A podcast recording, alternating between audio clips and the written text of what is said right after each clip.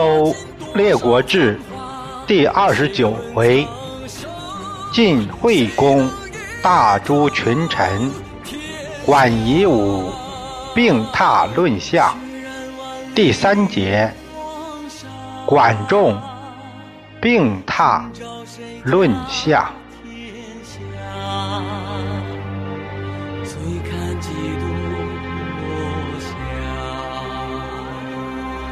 泪洒谁家铠甲？你兵我马，女子写信，修我兵家。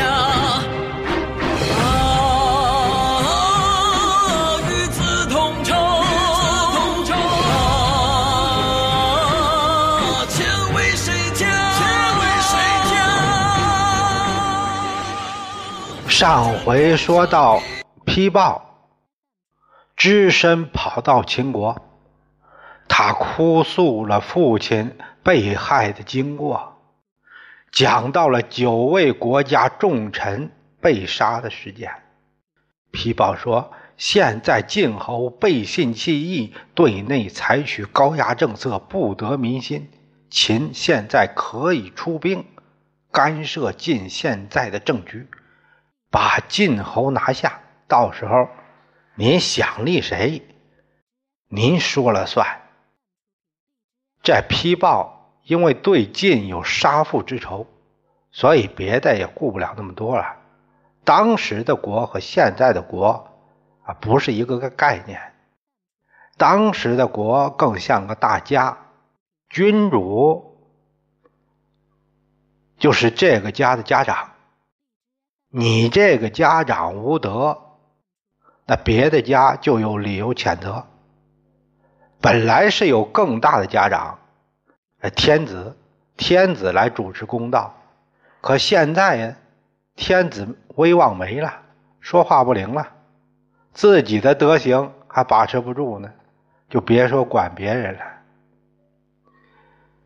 哎呀，一朝杀九卿。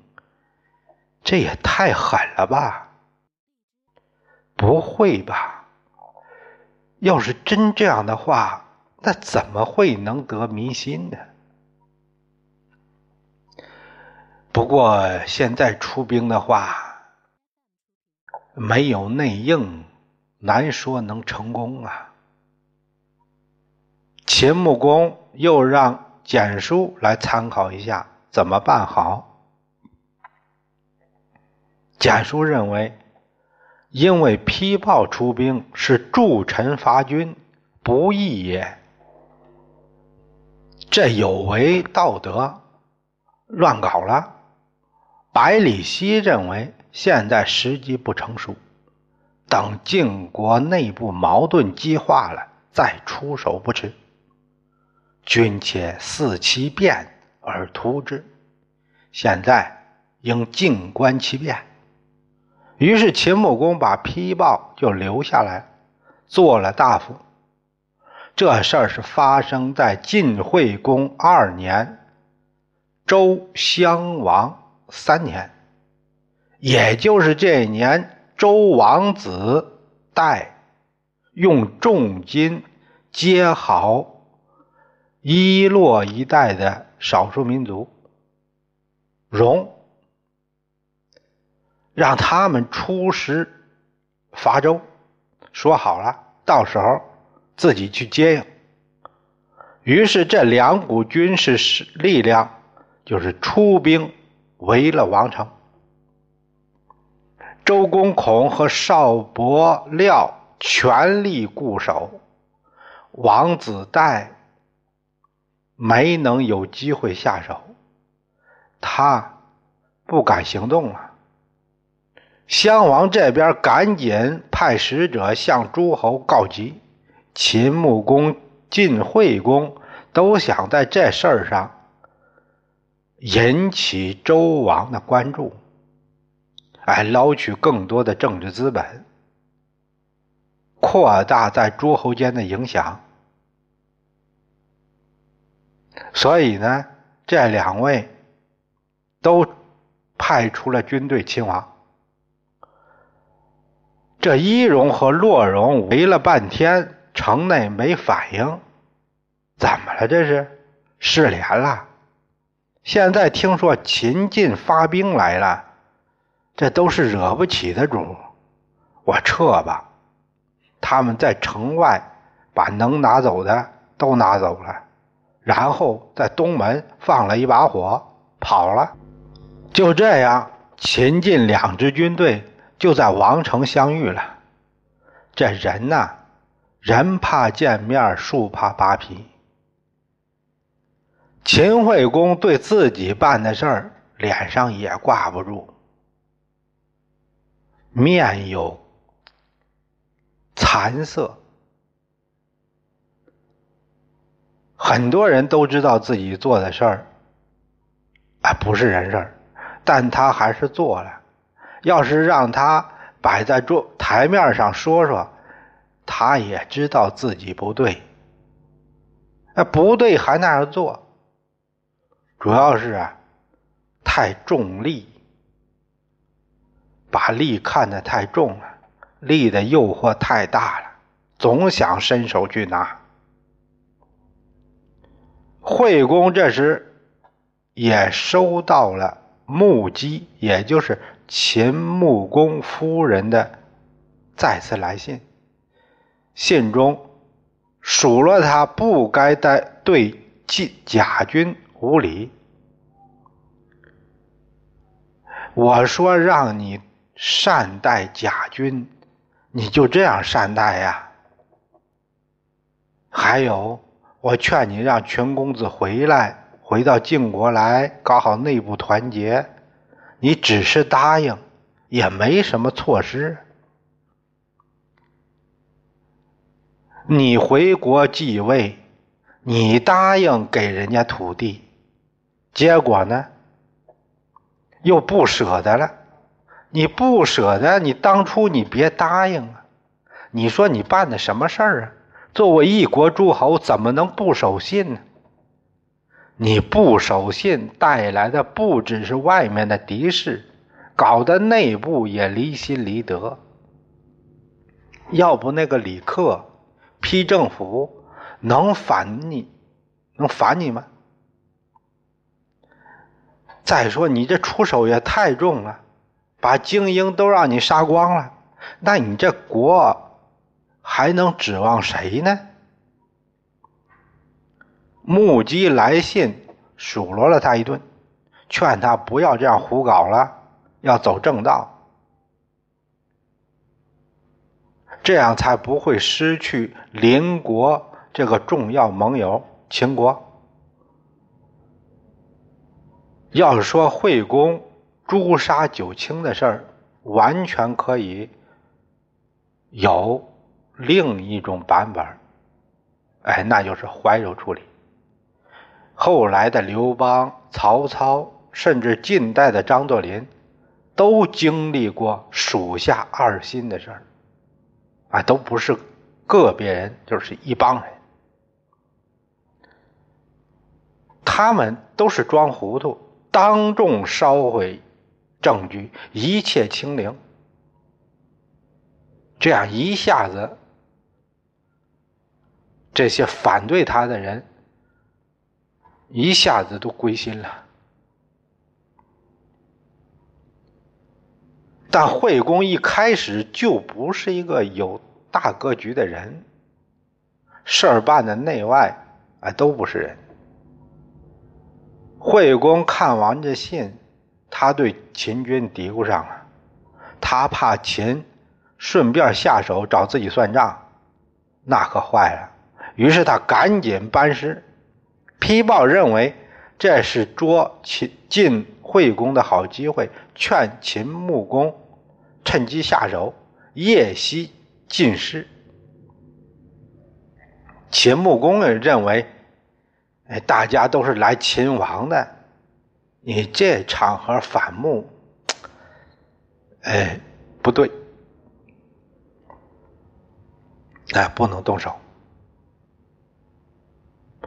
王城被围，齐桓公也听说了，他派了管仲带着军队来救周。听到戎兵撤了，又派人到荣主那儿当面问罪，都上门去指责你。荣主知道齐桓公不好惹，那孤主不是因为跟齐打给灭了吗？那我哪敢和他对抗啊？他们专门派使者来齐解释这事儿吧，他不赖我，我哪敢犯京师啊？都是甘叔，甘叔谁呀？王子带他封地在甘，所以称甘叔。都是甘叔哎给我送礼，让我来的。这一下子，王子带这个内鬼这才露出来了。襄王就把王子带给赶走了。哎，都是自家兄弟，不忍杀，你也别在我这待着了，爱去哪去哪吧。这算是仁慈的做法。王子带没办法，他就去了齐国。荣主又派使者到京师请罪求和，哎，这都是看在齐桓公面子上。襄王那当然还得就坡下驴了，原谅了荣主。周襄王对管仲这次出师秦王大加肯定，并且促成了和荣的关系的缓和，所以他要对。管仲致以重谢，美酒佳肴先吃着，又待以上卿之礼。管仲说：“齐国人有国高两位世卿呢，我再受这样的恩宠，显得对他们就不敬了，不能哎比他们高，这样不好。”他再三辞谢，啊，就受了下卿之礼。管仲啊，很懂得照顾别人的情绪，这是他能服人的重要因素之一。管仲回到齐国这一年冬天，他病倒了。桓公亲自来家中探望，他看到管仲已经瘦的都脱了相了，他拉住管仲的手：“嘿，仲父，你病的咋这么重啊？要是有个好歹，我该让谁来治国呢？寡人将委政于何人？”这时候，宁戚。宾虚无都先后去世了，管仲叹了口气：“惜乎哉，宁戚也！哎，可惜呀，宁戚不在了。宁戚不在了，就没有别的人可以来做了吗？”我想让鲍叔牙出来管理，您看怎么样？鲍叔牙，君子也，不可以为政。他虽然是君子，但做丞相管理这个不行。主要是爱憎分明。虽然这是优点，但作为宰相，这就成了劣势啊，不是优势，成了劣势。他对于善善行那处理的那没得说，但是对于这个恶那就不行了，那别人哪受得了啊？抓住别人的一个错能记一辈子，有不良记录上了黑名单不会删除的，这样不行，这是他的短处。作为一个宰相来说，就是把各色各样的人、各样所长的人都集合在一起，让大家有一个共同的目标来奋斗，心向一处想，劲儿往一处使，集合大家的优点，啊，长处，这个压抑他们的短处，各尽所长，这是宰相。他的职责，这是应该有的本事。那鲍叔牙他不行，那西鹏怎么样？疏忽可以。西鹏不耻下问，居其家不问宫门。唉。天生西鹏，以为一无蛇也。身死，蛇安得独存？恐君用之西鹏，不能久耳。要说西鹏这个人呢，可以说完全可以胜任。他能做到集思广益、博采众长，况且还是个工作狂。不过呢，西鹏这个人和我搭档多年，他就相当于我的喉舌一样，知道我想表达什么，怎样用交涉来完成想要达到的目标。这是我相当倚重的人了。那有什么用呢？我现在要不行了。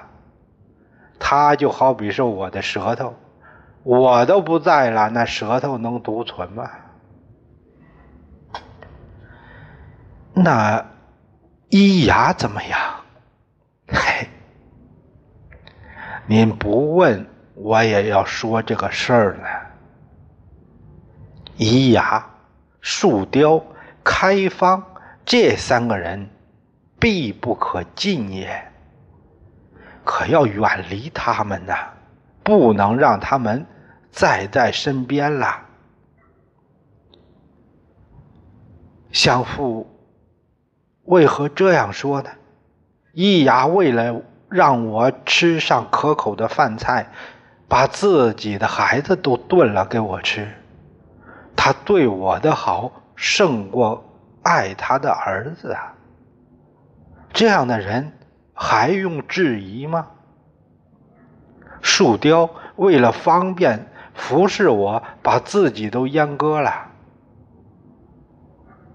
他会对我好，自己的身体都摧残掉了。这样的人还要存疑吗？还有那开方，他有千乘之国不要，来到我身边，以在我身边为荣。他父母去世。都不回去服孝，他对我可以说比对他爹妈都好啊。这样的人还用怀疑吗？哎呀，主公，您想想看，在亲情方面，对自己的孩子的爱是至上的，他连自己儿子都不在乎。还能在乎您吗？人呐，对自己的身体的呵护，那是与生俱俱来的。树雕对自己的身体都下得去手自宫，那他还能对谁下不去手呢？再有那个开方，他呀，虽然有一个大国可以继承。他没有要，他是想要比那个更多的。要说亲情，还有比父母近的人吗？他连父母都不放在眼里，那他眼里还能有谁呢？这三个人，你一定要远离，不然的话，必然会乱国。他们三个人，众父您也知道，在我身边已经很多年了，我也没有听说您给我说过他们一次啊。哎，一直以来我没有给您说过他们，就是想让他们在您身边用着顺手，取个乐什么的。这些都是在我能掌控之内，就好比是水，有我这堤防防着呢。那现在不行了，我这堤要溃了，今堤要去矣，将有横流之患，君必远之。桓公听了，他没再说话，默然而退。齐桓公最终没能舍得离开这三个小人，导致齐国大乱。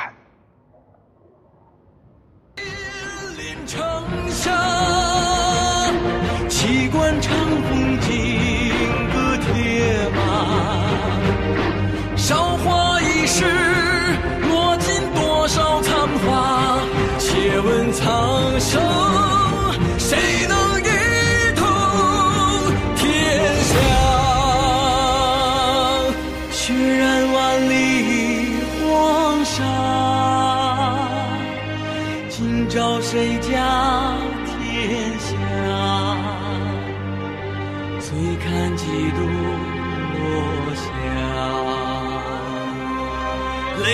谁见